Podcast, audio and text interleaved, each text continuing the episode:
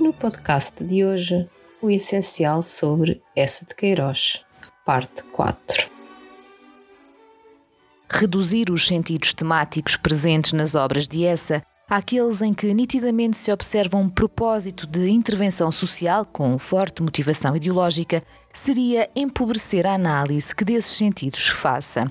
A par deles, outros temas atestam preocupações intemporais.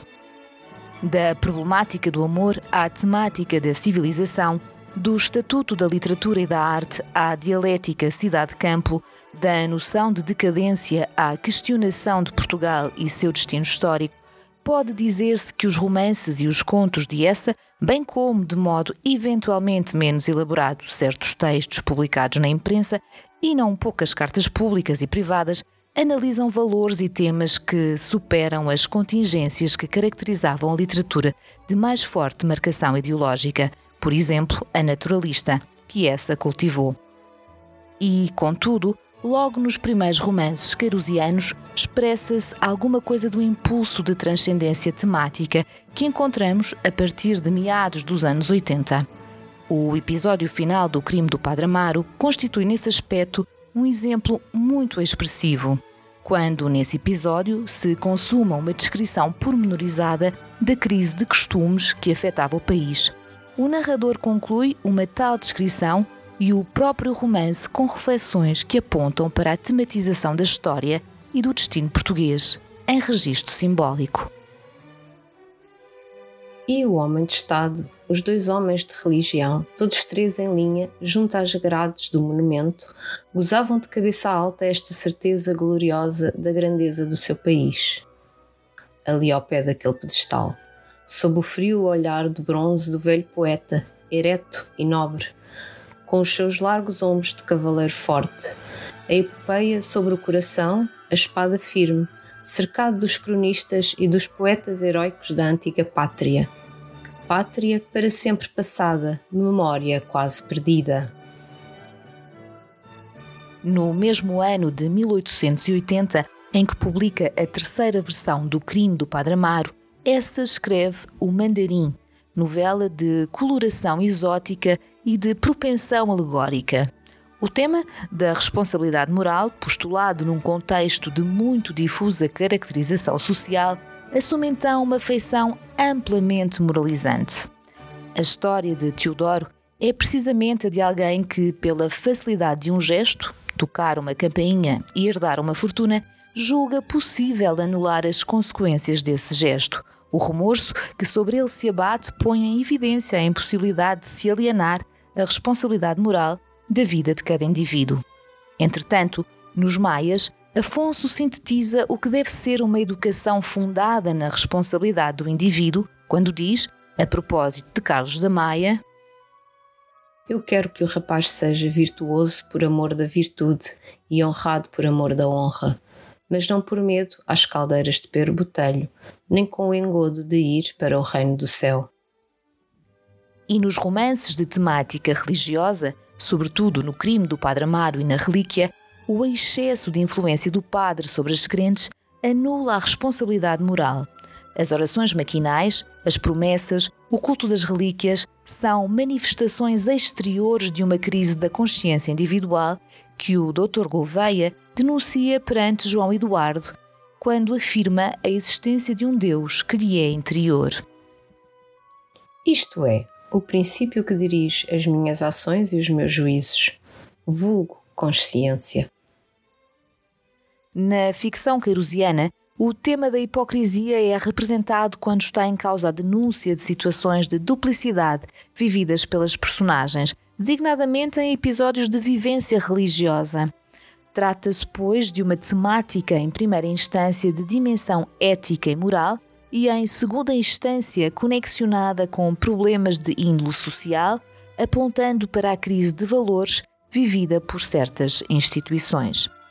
Deste modo, os romances de crítica de costumes não deixam de valorizar a questão da hipocrisia. Desde logo, a preocupação com a assistência religiosa devida aos fiéis é deformada por parte de diversos sacerdotes do crime do Padre Amaro por atitudes morais dúplices, num outro plano, que é o do artificialismo dos gestos e dos discursos que os acompanham, o conselheiro Acácio ostenta um exigente critério moral que lhe é negado quando se sabe que vive amancebado com a criada. É, no entanto, na relíquia que a hipocrisia é objeto de alargada ilustração, centrada na figura de Teodorico Raposo. Há que dizer, no entanto, que, de um certo ponto de vista, a hipocrisia moral de Teodorico não deixa de ser explicada pelo sistema de relações sociais e de poderes morais instituídos. Porque depende de uma tia que fanatiza ao extremo a devoção religiosa, Teodorico aspira à herança de Dona Patrocínio das Neves, recorrendo à hipocrisia. A sua vida reparte-se então entre dois mundos: o da aparência de uma devoção extremamente piedosa e o da vida oculta, marcada por ligações amorosas de forte impulso erótico. O romance parece apontar para uma moralidade, a denúncia da inutilidade da hipocrisia, formulada num diálogo de Teodorico com Cristo, no capítulo 5, mas logo depois, beneficiando da estabilidade de quem é e possuindo compreensão mais positiva da vida, Teodorico revê essa moralidade e reafirma a hipocrisia. Para que ela triunfe, torna-se necessário completá-la com o descarado heroísmo de afirmar que, batendo na terra com o pé forte, ou palidamente elevando olhos ao céu, cria, através da universal ilusão, ciências e religiões. De um modo geral, o tema do amor, constituindo um sentimento de universal representação artística, aparece na obra queirosiana quase sempre representado nos termos de uma concepção negativa, pessimista ou pelo menos bastante crítica. Dificilmente encontramos nos textos de essa sentimentos e práticas amorosas como atitudes de que resultem estados de felicidade ou relações afetivas positivas. Ao mesmo tempo, as personagens em quem de forma mais explícita se projeta a temática amorosa, Luísa, Amaro, Amélia, Carlos da Maia, Maria Eduarda, José Matias e por aí além, protagonizam normalmente situações dramáticas ou violentas frustrações sentimentais. Se observamos as conexões que o tema do amor estabelece com outros temas relevantes em essa, verificaremos que a concepção crítica da problemática amorosa tem que ver diretamente com análises de índole social e cultural que dominam a literatura queirosiana. Assim, o sentimento amoroso associa-se à questão da educação, pelas deficiências que nesta são denunciadas, com consequências inevitáveis no plano das práticas amorosas. O adultério é uma dessas consequências, relacionado também com o bovarismo, que afeta algumas das mulheres queirosianas, sujeitas a processos de sedução provindos do donjuanismo característico de certas personagens masculinas. Por outro lado, os exageros de devoção religiosa desviam para a relação com Deus e mesmo com os padres a energia amorosa da mulher, noutros casos envolvida em situações de incesto. Logo nas farpas e depois numa campanha alegre, essa ataca uma educação religiosa regida por catequismos em que o estímulo ao amor a Jesus assume contornos verdadeiramente eróticos e que evidentemente surge prolongado no crime do Padre Amaro, através do livrinho Cânticos a Jesus, uma obrazinha beata que Amaro dá a ler a Amélia e em que se encontra a representação de um amor divino, ora grotesco pela intenção, ora obsceno pela materialidade. A dimensão erótica do amor que, no que toca a Amaro e Amélia, é confundida com vivências religiosas totalmente deformadas constitui, noutros casos, uma componente fundamental da experiência amorosa. No caso de João da Ega, é na decoração da alcova em que o leito enchia, esmagava tudo, parecendo ser o motivo, o centro da vida Balzac, que se concentra essa dimensão erótica. Já em Carlos da Maia, ela dispersa-se tanto em aventuras determinadas pelo dom juanismo da personagem, como na trágica experiência do incesto, envolvendo uma Maria Eduarda que atrai o protagonista, antes de tudo pelo intenso apelo da sua beleza física. Por sua vez, em Teodorico Raposo, a artificial devoção religiosa alterna com ligações amorosas, sobretudo com Adélia e com Marie, em que o erotismo desempenha um papel decisivo.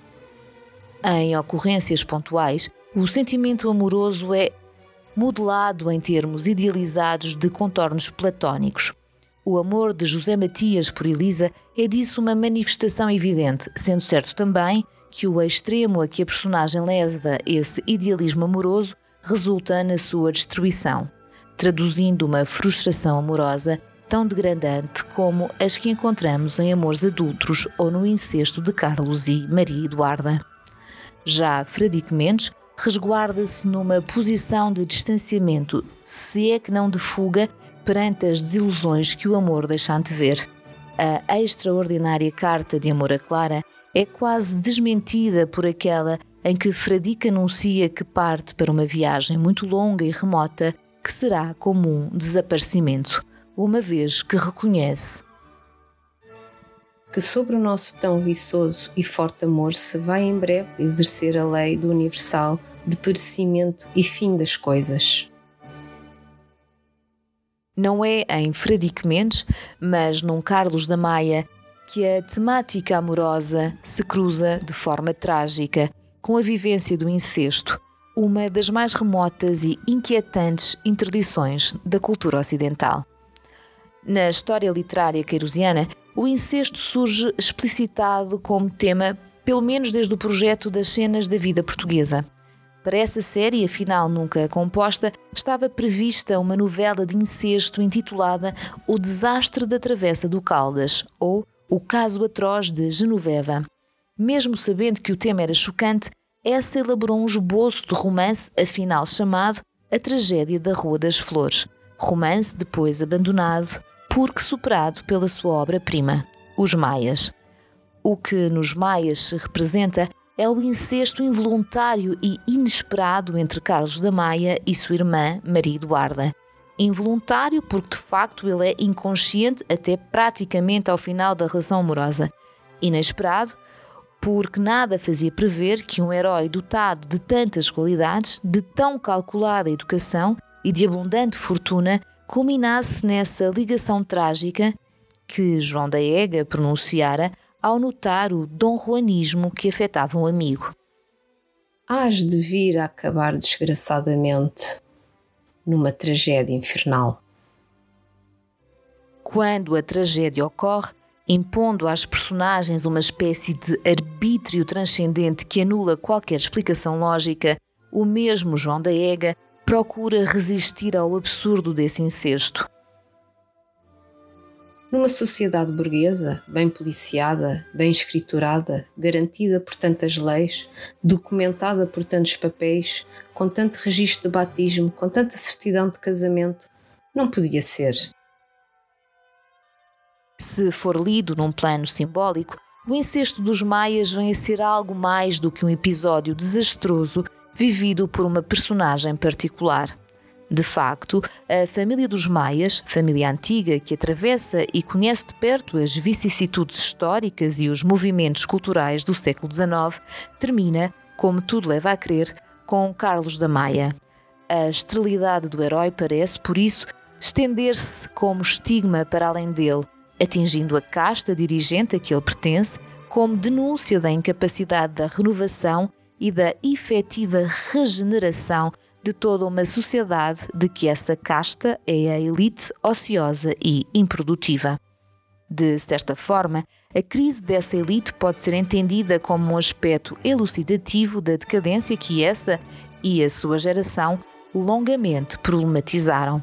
Dos anos de afirmação pública da geração de 70, datam iniciativas interessadas na decadência portuguesa enquanto fenómeno negativo observado na nossa vida coletiva, sobretudo desde a restauração do século XVII.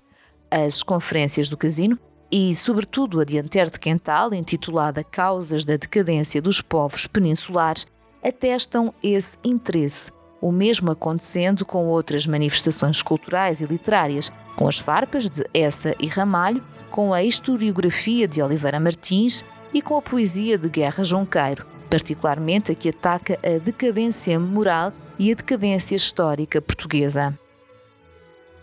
Na obra de Essa, os textos das farpas desde logo atestam o estado em que se encontra a sociedade portuguesa. O texto de abertura, integrado em uma campanha alegre com o título Estudo Social de Portugal em 1871, denuncia isso a que essa chama o progresso da decadência.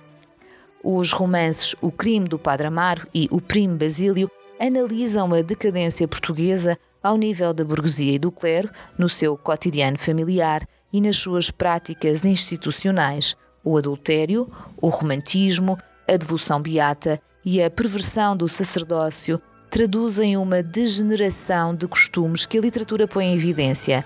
É ainda esse propósito crítico que encontramos nos romances de publicação póstuma, como A Capital e O Conde de Abranhos, constituindo este último uma vigorosa sátira à vida política do constitucionalismo oitocentista.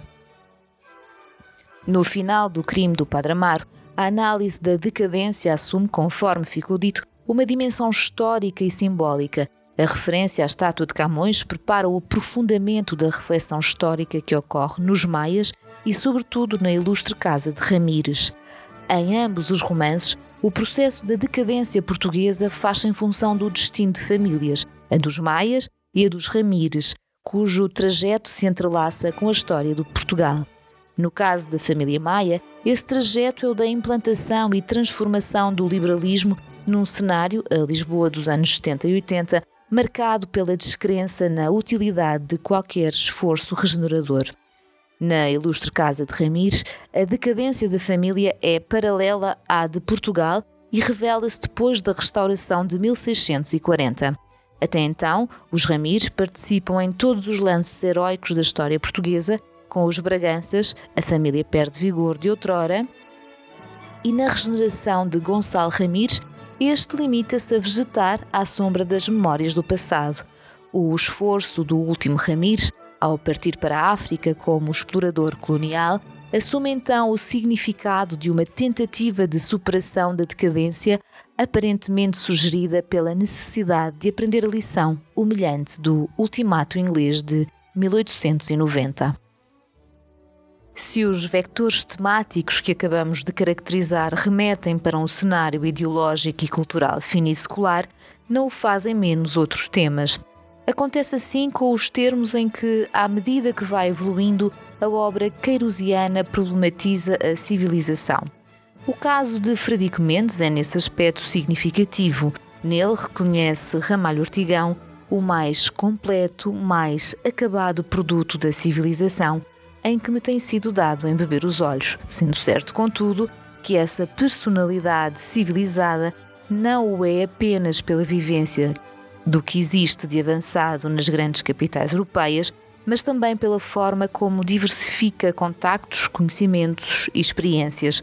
Por outro lado, Fradique não deixa de manifestar nostalgia por uma civilização entendida noutro sentido, a civilização intensamente original do Portugal antigo, descaracterizado pela importação de ideias e comportamentos franceses. Justamente na França, que essa bem conheceu, e na sua capital, onde viveu nos últimos 12 anos da sua vida, tendo escrito a partir daí as crónicas dos Ecos de Paris e das cartas familiares e bilhetes de Paris, centraliza-se uma parte considerável da cidade e as serras, romance que gira em torno do tema da civilização. Preparado por um conto precisamente intitulado Civilização, o romance em causa articula estreitamente a civilização com o tema da cidade. Para Jacinto, viver na grande cidade que é Paris é habitar o centro de uma sociedade poderosa e avançada que baseia esse seu poder nos progressos da civilização material. Os instrumentos e as técnicas de que essa sociedade dispõe parecem, pois, capazes de assegurar uma felicidade que o homem não civilizado desconhece. Por isso, Jacinto diz a Zé Fernandes. Claro é, portanto, que nos devemos cercar de civilizações nas máximas proporções para gozar nas máximas proporções a vantagem de viver. A experiência vem, contudo, revelar a um Jacinto progressivamente afetado pelo tédio que a civilização material encerra defeitos e excessos que motivam a busca de outra espécie de felicidade, a que é assegurada pela autenticidade da natureza, cultivada com um equilíbrio e com uma serenidade de espírito que a cidade supostamente civilizada, afinal, não garante. Justamente na cidade e as serras, a cidade não é apenas cenário, ela é verdadeiramente, como acontece também no conto Civilização, um núcleo temático forte, diretamente relacionado com as concepções de vida de Jacinto, que nela vê a materialização das conquistas da civilização, particularmente aquela que no fim do século exibe uma crença quase arrogante nas conquistas da ciência e da técnica.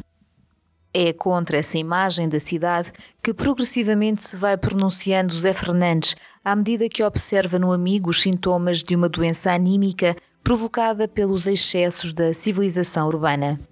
Nesse contexto, as serras e o campo surgem como lugar de regeneração existencial, vivida ainda assim de forma não isenta de problemas. O campo, enquanto sentido temático, acha-se representado na obra queirusiana em termos muito significativos, quando correlacionado com outros temas, por exemplo, com o tema da civilização ou com o da cidade. É sobretudo nas suas últimas obras que essa valoriza tematicamente o campo, aprofundando o que fora sugerido no conto No Moinho, em que uma personagem de vinculação rural, Maria da Piedade, é atingida pela sedução do primo que chega da cidade. Na correspondência de Fradique Mendes, o campo emerge como valor. Na carta a Madame de Joire, sobre a Quinta de Refaldes, Fradique procede ao elogio da vida campestre em termos que remetem para uma filosofia de vida, essa em que o ser em comunhão com a natureza, sentindo a penetrante bondade das coisas e tão em harmonia com ela, conclui que não perspassa na sua alma toda incrustada das lamas do mundo, pensamento que não pudesse contar a um santo. Antecipa-se assim o que encontramos na cidade e as serras, o trajeto de Jacinto, acompanhado de perto por um Zé Fernandes que o interpela, resolve-se nos termos de uma dialética em que a cidade super civilizada do fim do século cede lugar aos valores da simplicidade e da autenticidade que, à primeira vista, o campo encerra. As descrições da natureza aparentemente adâmica do Douro a que Jacinto se recolhe, despojado dos objetos da civilização, são o prenúncio da revitalização de uma personalidade profundamente afetada pelo tédio, da abundância e das coisas perfeitas. E, contudo, à medida que Jacinto penetra no campo e o vai conhecendo, em todas as suas dimensões, revelam-se-lhe facetas desconhecidas de sofrimento e de miséria que o homem civilizado tentará compensar. O que quer dizer que nem mesmo aqui o campo da ficção querusiana se reduz à afeição idílica de espaço desprovido de conflitos. Finalmente, a literatura.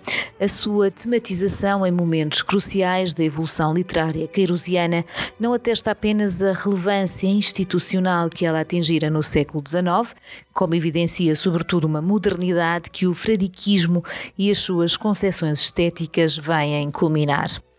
Desde o tempo da Gazeta de Portugal, em textos depois incluídos nas prosas bárbaras, essa disserta sobre o romantismo, os seus excessos e a sua projeção social, sobre o naturalismo, os seus fundamentos ideológicos e os seus procedimentos técnicos, sobre o trabalho formal e as suas exigências, sobre os géneros literários e a sua composição, sobre a literatura e as suas formas de consagração institucional, sobre as sinuosas relações entre ficção e real.